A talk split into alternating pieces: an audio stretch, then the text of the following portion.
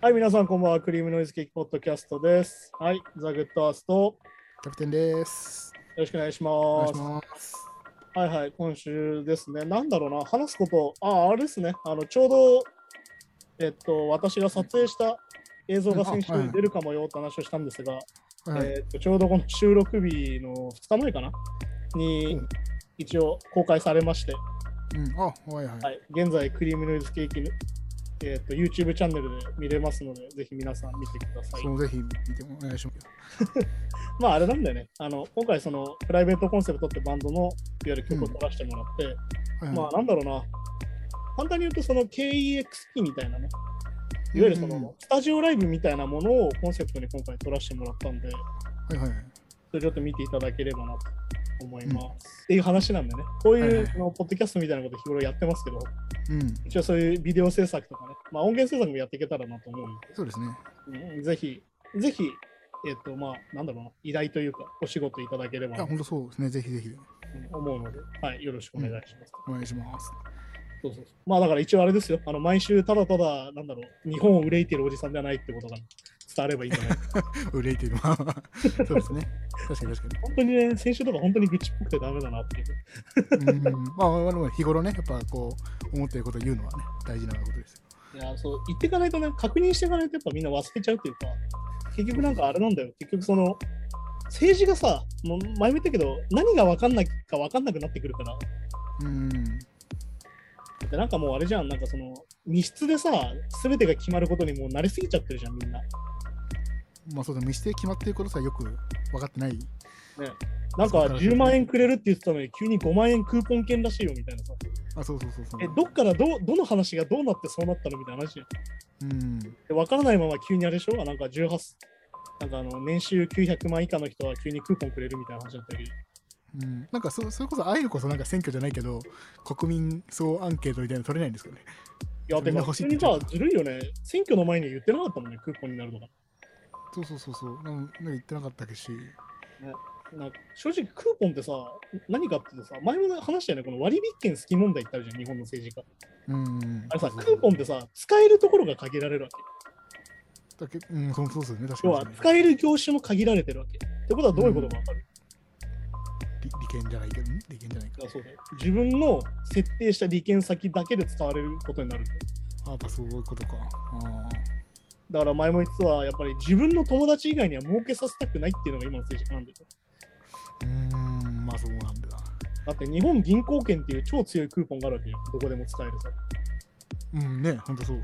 確かに。うんそれくれた方がぶっちゃけ嬉しいじゃん。うん。しかもなんか追加でさ、なんか支援するとか言ってっけどさ、なんか、なんだっけ、扶養控除の世帯とか言ってっけど、あれなんてさ、年収100万円台だから、家族でね。そうそうそう。うそんなのってぶっちゃけもう生活保護レベルで、まあ確かに確かにそうそうそう。クーポンとか渡してる場合じゃねえだろって話だし。そうですね、せ世帯で100万以下って、もうほほとすごい地方とかじゃないと生活できないんじゃないですかね、多分どうなんだろう。いやだから本当生活保護もらってなきゃいけないレベルなんだよ、本当に。そうですよね、多分。だからもうそれのギリギリなの、はっきり言って。うん。でさ、そんな人たちにクーポンとか渡してさ、なんか買い物で使えとか言ってる場合じゃないじゃん、正直。いや、そうそうそうそう。だって、で何度も言うように、コロナ禍で潰れそうなわけだよ、いろんなものが。生活もなくなりそうだし、店もなくなりそうだし、ねうん生きていけない人がこれ以上増えしてよくないって話をしてるのに、いわゆるクーポンの発行になるのは来年の春みたいな話してるわけじゃん。まあそうね、ほんとね。ね、お金だったら今すれば今渡せるんだからさ。そうそうそう。だからそその方が多分、つまあみんな何らかで使うじゃないですか。いや、だって思うね。じゃあ5万円のクーポンと5万円だったらどっちがいいですか？って言ったら5万円じゃない？うん、絶対そうですよね。絶対そうじゃん。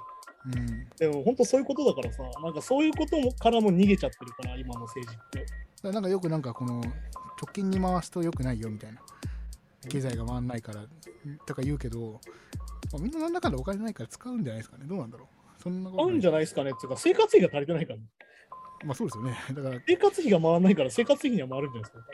うんだから本当にね、その経済を回すっていうことも実は良くないなと思ってて、うん経済を回すのは別にお前ら政治家だろって話なんだよ。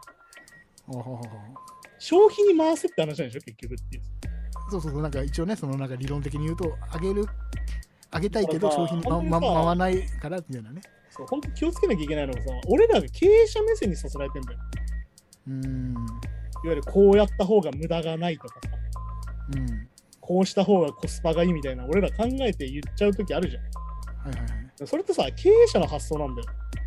うん。でも別に俺ら経営者じゃないんだよ、はっきり言って。まあ確かにね。うん。だから、消費者が何が一番嬉しいかを優先した方がいいんだよ。まあ確かに確かに。そうか。だから、それに関してみんななんかね、頭いいふりさせられてるの、はっきり言って。うん。もっとはっきり言った方がいいよ、金くれって。うん欲しいってね。金くれよ、そうしねえと俺生活立ち行かないんだよって言った方がいいよ、絶対。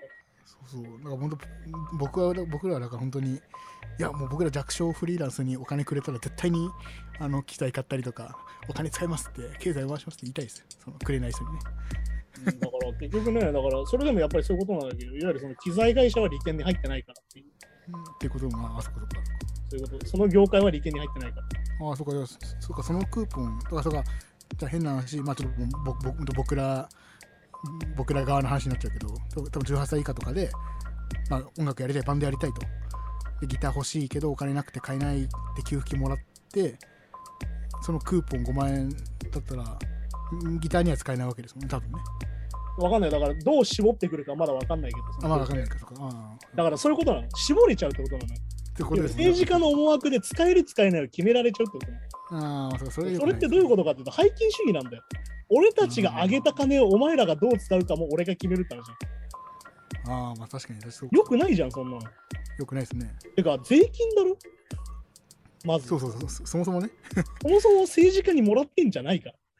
うん、まあ確かに確かに、ポケットマネーじゃないですからね。そう。そういうことなんだよ。だから、その、うんなんだ、ZOZO タウンの人が100万円くれるなら話は別だよ。まああれはまだね、うん。あれも完全背金主義だから、もらった金はそれ、あれでしょ？なんかあの、足を向けて寝れないみたいになっちゃうわけでしょやっぱり100万円もらっちゃうと。うんそうだし、まあ、まあ、クーポンだろうが、シングルマザーだけって限定だろうが文句は言えないですもんね、それはね。でしょ？だからそれは別にさ、個人のお金だから好きにすればいいじうん。ゃん。だけどさ、税金で行われることに対して、めちゃくちゃ俺ら選ばれちゃってるの。それはおかしいことですもん、確かにね。それはおかしいじゃん、やっぱり。うん。っていうことでね、だからやっぱクーポンとか言ってる時点でダメですし、うん。やっぱ消費税減らす方が簡単だよ、多分。なんかね、さ僕もね、そう、普通にさ、バイトしてて思わない。クーポン券めんどくさくない？はっきり言って。そう仕事も増えますしね。そうそうそう。ねだってクーポンの画面が追加されてさ、クーポン押さなきゃいけないじゃん。で、クーポンがうんやったら今度クーポンを出したレシートは残しといたりとか。うん。要は、はっきり言って手間じゃん。で、ででも会社の経理とかもクーポン分をまた別で計算しなきゃいけないから、そうで別で計算して、しかもクーポンの場合は最初にさ、どっかに送らなきゃいけないじゃん。そう請求しなきゃいけないから、そうそうそうそう。超二度手間じゃん。てか、こんなことやってる間に店なんか潰れるんだ、はって。うん、いや、そうそう。てか、なんなら、あの、忙しい店とか人件費で一人増やさなきゃいけなかったりするんですかだから、そういうことなんだよ。だから全然ね、ためになってないのよ。ね。ですよね。そうそう考えるとね、本当にね、後手後手だしね、何やってんのかなって感じなんだよね。なんか俺たちのこと何も分かってないよねって感じ。なんかあるじゃん。ないんかあの、なんだろう、任天堂スイッチが欲しいって言ったのに、なんか Xbox 買ってくるみたいな親父なんだよ、結局。あいああ、なるほどね。何も分かってないんだよ、やっぱり。分かってないのか。俺らが欲しいもの全然分かってないじゃん、どうなのうん、そうね。で、結局あれじゃん、なんか新自由主義を終わらせるとか言ってたのに、結局竹中平蔵を起用しますって言って。でやねんまあ、反対、まあ、反対っぽいイメージですけど。新自由主義でできた人じゃないかっていう。そうそう、確かに。勘弁してくれよって話だからね。だから本当にね、うんあの日本憂いますよ、そりゃ。もうあの、右翼の国士じゃないですけど、僕は。まあまあ、そうそう。もう憂いてしまいますよ、それ。うん。まあ結局ね、だからその、そういうのを選択するのがやっぱ選挙だったんだなってことを改めて感じるわけですよ。まあそうですね。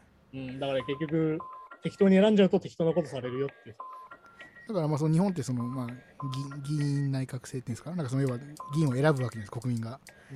選んで議員が決めるじゃないですか。だからさっきも言ったけど、その給付金とか国民全員に関係ある話は、なんか国民にアンケートで決めてほしいですよ。それはできないのかな？だからあれだよ、投票率が低いからだよ。低いからできないのか。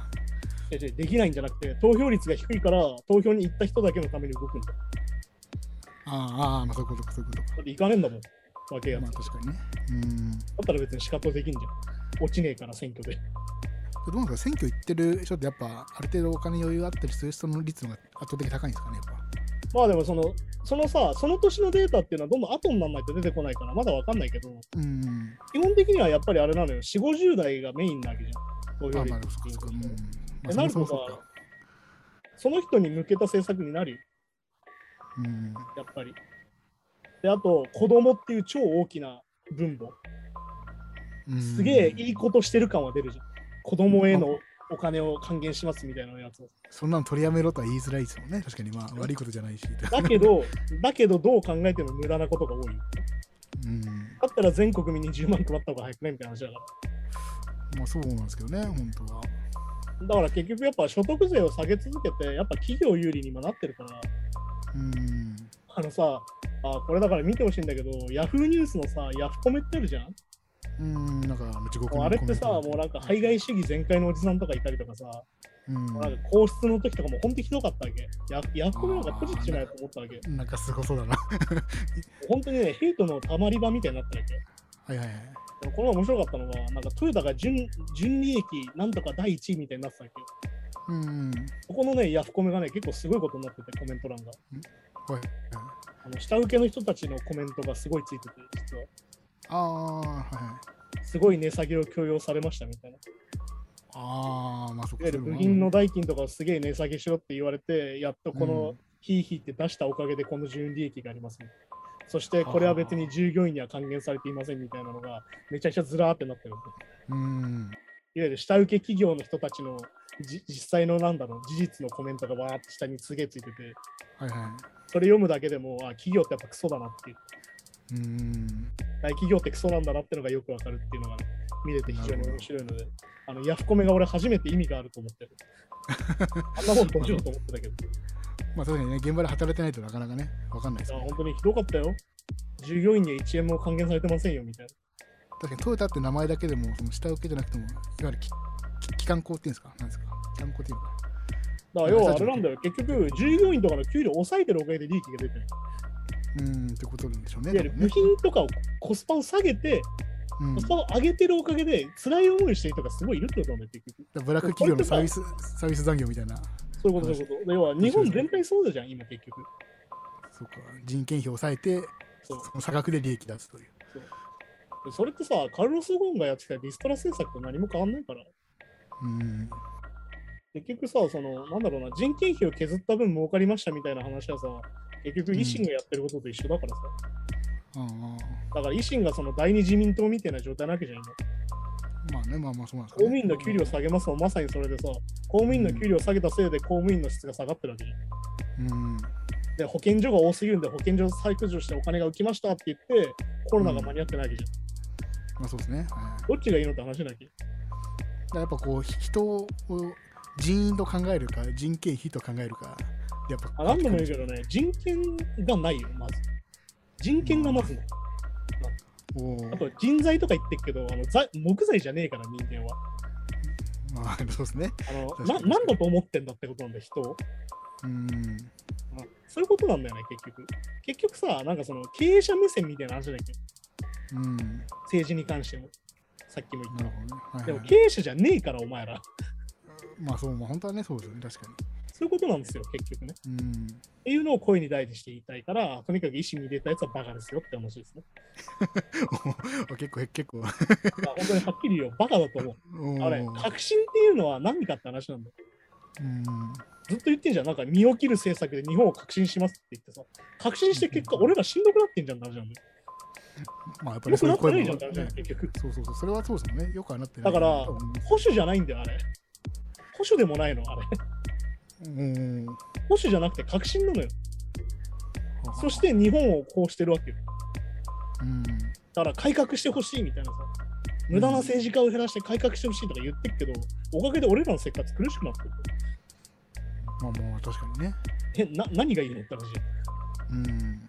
結果、共産党が一番保守的じゃんみたいな。日本を守ろうとしてるじゃんみたいな話もうそう名前がね、共産だけど、まあそっか。でしょ？そういうことだからうん。さそういうのも含めて本当にいい加減にしてほしいですよ。てかもうなんか、うんプロピン権とか言ってるしってバカじゃねえのってさ。俺らの主義も最初お肉権だったのを忘れちゃいけないね、やっぱり。ああ、はいはいはい。お肉権、お魚権をくれようとしてて文句言ってたら10万になってんだから。でも文句は言い続けた方がいいですよ、それでもやっぱり。やっぱクーポン好きなんですね。だから、さっきも言ったように利権ですから。クそうか配り。いや、やっぱあれだから献金もらってるから、そうだよクーポン配れよとか圧力もあるんでしょうね、多分ね。いや、てか、クーポンにしろってことだから。しろって。同じ10万でもクーポンにすればその企業にしか行かないんだよ、利益。そうそうそう。うん、うんそういうことですもんね。そういうことです。ずっと言ってますけど、そういうことです。利権なんですよ。いやーなそして僕たちの生活なんて関係ないんです、だから。っうん。ていうね、ことをね、改めて意識して生活した方がいいんじゃないでしょうかってことですね。まあそうじゃあ、今週のニュースに行きましょう。はい。はい。トラビス・スコット自身主催のフェスで8人が亡くなりましたというニュースですね。はいはい。はい、ざっくり言って、あまあ、あれですね、そのトラビス・スコットの主催してるアストロワールドってフェスがあってね。うん、それでまあ、まあ、将棋倒しかね、映像を見てると、それで8人亡くなったってことで。うん。で、まあ、一応なんか2日間予定だったんだけど、まあ、1日で、1日目にそれが起きて、すぐキャンセルになってって話なんだけど、うん。まあ、チケット代も全額払い戻しにしてって話で、うん。でまあ、かなりショッキングな映像だし、あんまりまあ見見たくない人もいると思うんだけど、うん。結構こういうのはね、だからまあ、その結局多分安全対策もあるんだろうけど、うん。なんだろうな、やっぱこのコロナ禍での一発目っていうのも結構でかかったかなってのは思ってて、まあそうですよね。だって、アストロワールドでもう 3, あの3年目っていうか、まあ、18年、10 20 29年で21年って言って、もう何回かやってるじゃないですか、このフェス自体は。うん、でまあ要はさ、なんかそのその中でやっぱそのトラビス・スコットが今訴えられたりしてんだよね、そのファンから倒れ倒れて怪我した。っうん、はいはいはい。ていうのも、やっぱ要は、なんだろう、暴動を陽動したみたいなさ。うんうんみたいに言われるんだけど、でもライブ中にさ、盛り上がれって言ってたら陽動になっちゃうから、うん。まあ確かにね、それを、ま あ非常に難しいところなんだけど、でもやっぱ、うん多分ね、安全対策が足りてなかったんだと思うんだよね、単純にね。うん。いわゆるその、なんだっけ、その施設、えーっとまあ、警備員の他に、要は警察官、すごい少なかったっていうのは情報として出てるし、うん。あとまあチケット売りすぎだったんじゃねえかって説もあるし、ね、ああ、はいはまあ要は消防法とかが緩いから、日本より。い。うん。でこれぐらいのスペースに何人入れるっていうのが結構だから良くなかったんじゃないかなっていう説は出てるんだよ。そのチケットなくても入れたみたいな話も出てるし、噂だけど、これは。そういうのもあるから、そういうなんか、多分ね、これから多分検証していかないと出てこないと思うの、こういうの問題っていうのは。うん。こういう問題はアメリカだと本当に弁護士立てて、いわゆる監視カメラとか全部使ってね、うん映ってる人全部に連絡取ったりとかして原因を調べるの。おー2年とかかかるんだけど、それででそういうことによって、やっぱ対策していくしかないから、こういうこと自体はね。うん。で必ずしもその誰が悪かったみたいな話にもなりづらい話だし、これはね。まあそうですね、これに関してはまあ。うん、まあだからトラビス・スコットがじゃあ一人で全部悪いのかって絶対そうじゃないし、うん。だからそれに関してもこれから多分対応していく感じうん。にはなるだろうしね。そのだからまあでもトラビス・スコット自体は多分これから多分トラウマになっちゃうから、まあね、そうですよね。別に悪気はないでしょうから、まあ。そうそうそう。だからあれじゃん、この後確かラスベガスなんかでやるフェスもあのうんキャンセルしてね、代わりに確かポストマローンが出るみたいになってたから、そうですね、はい。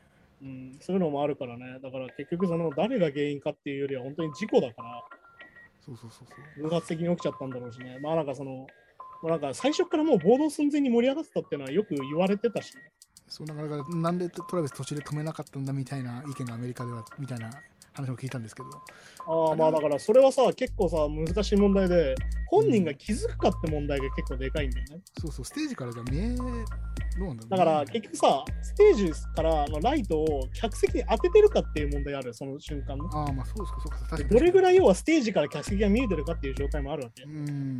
で、まあ、あ僕のの、僕の見た記事だと、その、うんあ明らかトラビスは見えてるだろうみたいなの声がめっちゃ上がってるって聞いたんですけど、その、ねステージの上と下で違いますもんね。まあ、だからそれはさ、はっきり言って憶測なきじゃん。だそうそうそうそうそうそれのために今検証してるって話。ああ、まあそういうこと。まあまあ、噂、噂なんですよ、だから。まあ、噂を噂だけで話しちゃうと、それはもうニュースでもなんでもなくて、うかそうかそうか。ネタになっちゃうから。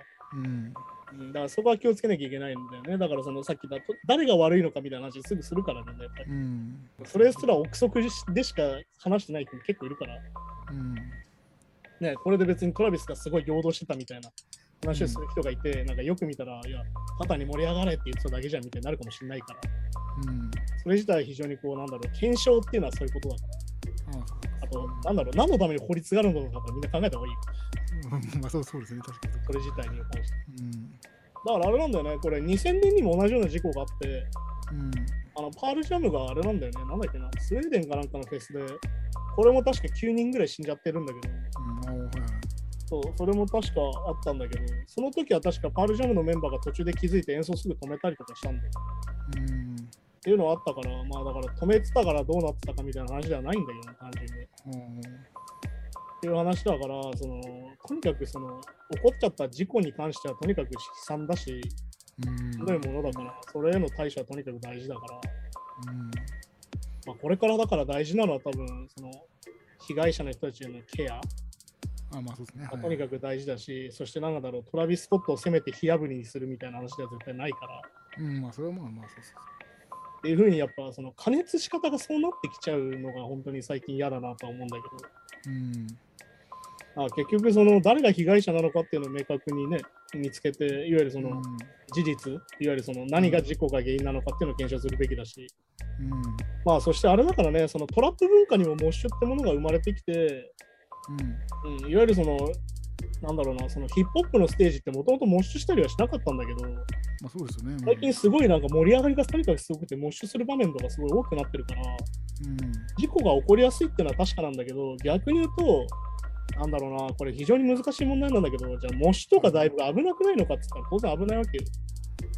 まあまあそうですね。そのスリリングな感じがまた良かったりっていうことですよね。まあ、てか要はそういうものだから要は体をぶつけ合うものだから、そうそうそうそう。なんだけどやっぱりそのモッシュ慣れみたいなものもあってジャンルによってはね、うんはいはいそういうのをモッシュするライブだからモッシュする人しか前にいないうんはいはい。っていうことになってると怪我は実は起きづらいわけ要はずっと動いてるからさものとしてですね。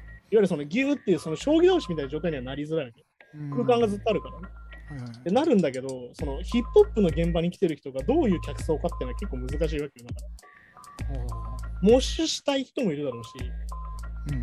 前にとにかく行ってトラビス・スコットが見たい人あもいる。ーはいはいはいはい。こういう状況って結構トラブル起きやすくてさ。うん。なんだろうな俺すげえ自分が経験したことしか言えないからこういう例えで話すけどうん。なんだ俺ベイビーメタルを結構見に行ってる時期があってうん。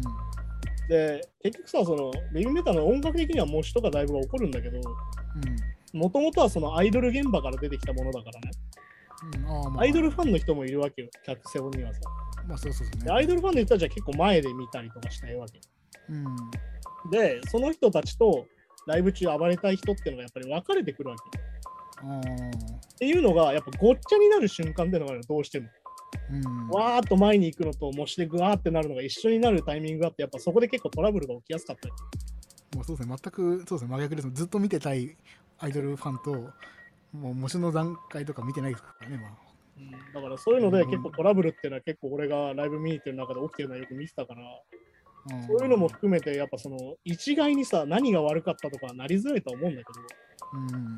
まあ、そういうのもあるんじゃないかなってのは思うんですよ。最近のそのヒップホップの主流盛り上がり方、はいはい。はい。うん、だけどやっぱライブとかって海外とかって特にその携帯電話で撮ったりするのもさ多いじゃん。うん。はいそういう人たちは要は見てないんだよねその周りがどうなってるかとかをさ。でそういうのでギューってなるとそれは将棋倒しにはなるし。うん。思うよね。もう前行けねえのに行こうとするみたいな話だから。要は前に詰めかけちゃうんだよね結局ね。ああいうのって、うんうん。てかまあ、そうか、本当に後ろの人だったら前がどんだけ詰まってんかもよく分かってないでしょうしね。多分ってことだし結局要は曲のノリ関係ないんだよね実はだからうん。要は多分話聞いてるとドレイク出てきたわーってなって倒れてるからっあていうところも含めて単純にそのモッシュが悪いとかそういう話では実はないのあ。ででもなんかそういう。いういろんなそのライブの楽しみ方ってねいろんなものがあるからうんなんかこれで何かが禁止になるみたいなのもまた違うかなと思う。まあそうそうそう、まだね、寂しい。そうだから多分ね、あれなんだよね、日本は多分消防がめちゃくちゃ厳しいので、はいはい。多分そのトラビス・スコットのそのライブの映像とか見るとさ、もうギュうギュうじゃん、下が。うん、はいはい、もうそうですね。で、あれじゃんか、あの、まあ、すごい人数入ってるわけじゃん。あの、映像見てるとさ。はいはい。なんだっけ、あの、東京ドームくらいなんだっけ、あの、一応人数的にはなんか東京ドームぐらいって聞きましたけど。だけどやっぱあの、多分そのブロックってあるじゃん。そのサマーソニックというと前、前ブロック、後ろブロックみたいに分かれてるじゃん。うん、はいはあれに多分何人入れるかってあれカウントしてんだよね、ずっとね。あのい。ああ、相手の人が。そうでね。この人数超えたら止めてってのがあるの。うん、人数制限ありますもんね。そうそうで、あの止めたりするじゃん、サマソニとかだと。はいはいはい。それがね、緩かったんだと思うんだよね、正直に。あでそれで多分そのブロックの中に入りきらない人数を入れちゃって、ガシャンってなったんだと思うんああ、そっかそっか。なんだっけな、俺、あともう一つあったわ。あのライブアースってライブあったの覚えてる？なんか全世界同時の同じ日にライブするみたいな。はい。環境団体主催のさ、あの、不都合な真実作ったあのアルゴアのグループがやってた。ライブアース。えっ、と、イギリスでレッチリとかフーファイがやって、日本だと確かリンキンパークが鳥だったんだけど、うん。その時のライブも、あれだったわ、将棋倒し起きかけたのそういえば。あ、へえ。俺見に行っててさ、結構前の方で見てたのよ。なんかライズとか倖田來未とかも出てて、なぜか。お確かデーィリアーナとか来てたのかな？確か。うーん。で、鳥鳥前がリンキンパークで、鳥がリアーナだったんだね、確か。ほうほうほなんかそういう感じだったんだけど、俺結構前の方で見てて、う。はいはい。で、まあ、リンキンパークのファンってさ、あの邦楽にあんま興味なかったりするわけよ。あまあまあまあまあ、そうなんですかで、リね。ンキンパークが確かそのサードアルバムが、ミニッツ・トゥ・ミッドナイト出たすぐのタイミングで、初めて日本だったの、そのアルバム出してから。おー、はいはい。そのせいでさ、もう熱気すごくて、始まる前から。あだから始まった瞬間、すごくて、1曲目始まった瞬間、ブワーってなって、あ、うん。前の作倒れたんだよ。あ、ええ。で、曲止まったのめっちゃ怖いっすね即止めて、うん。で、バンド側も即曲止めて、ん治って下がるまで始めないよってあで、怪我人誰もいないねってなってから再開したんだけど、あ、はいはい。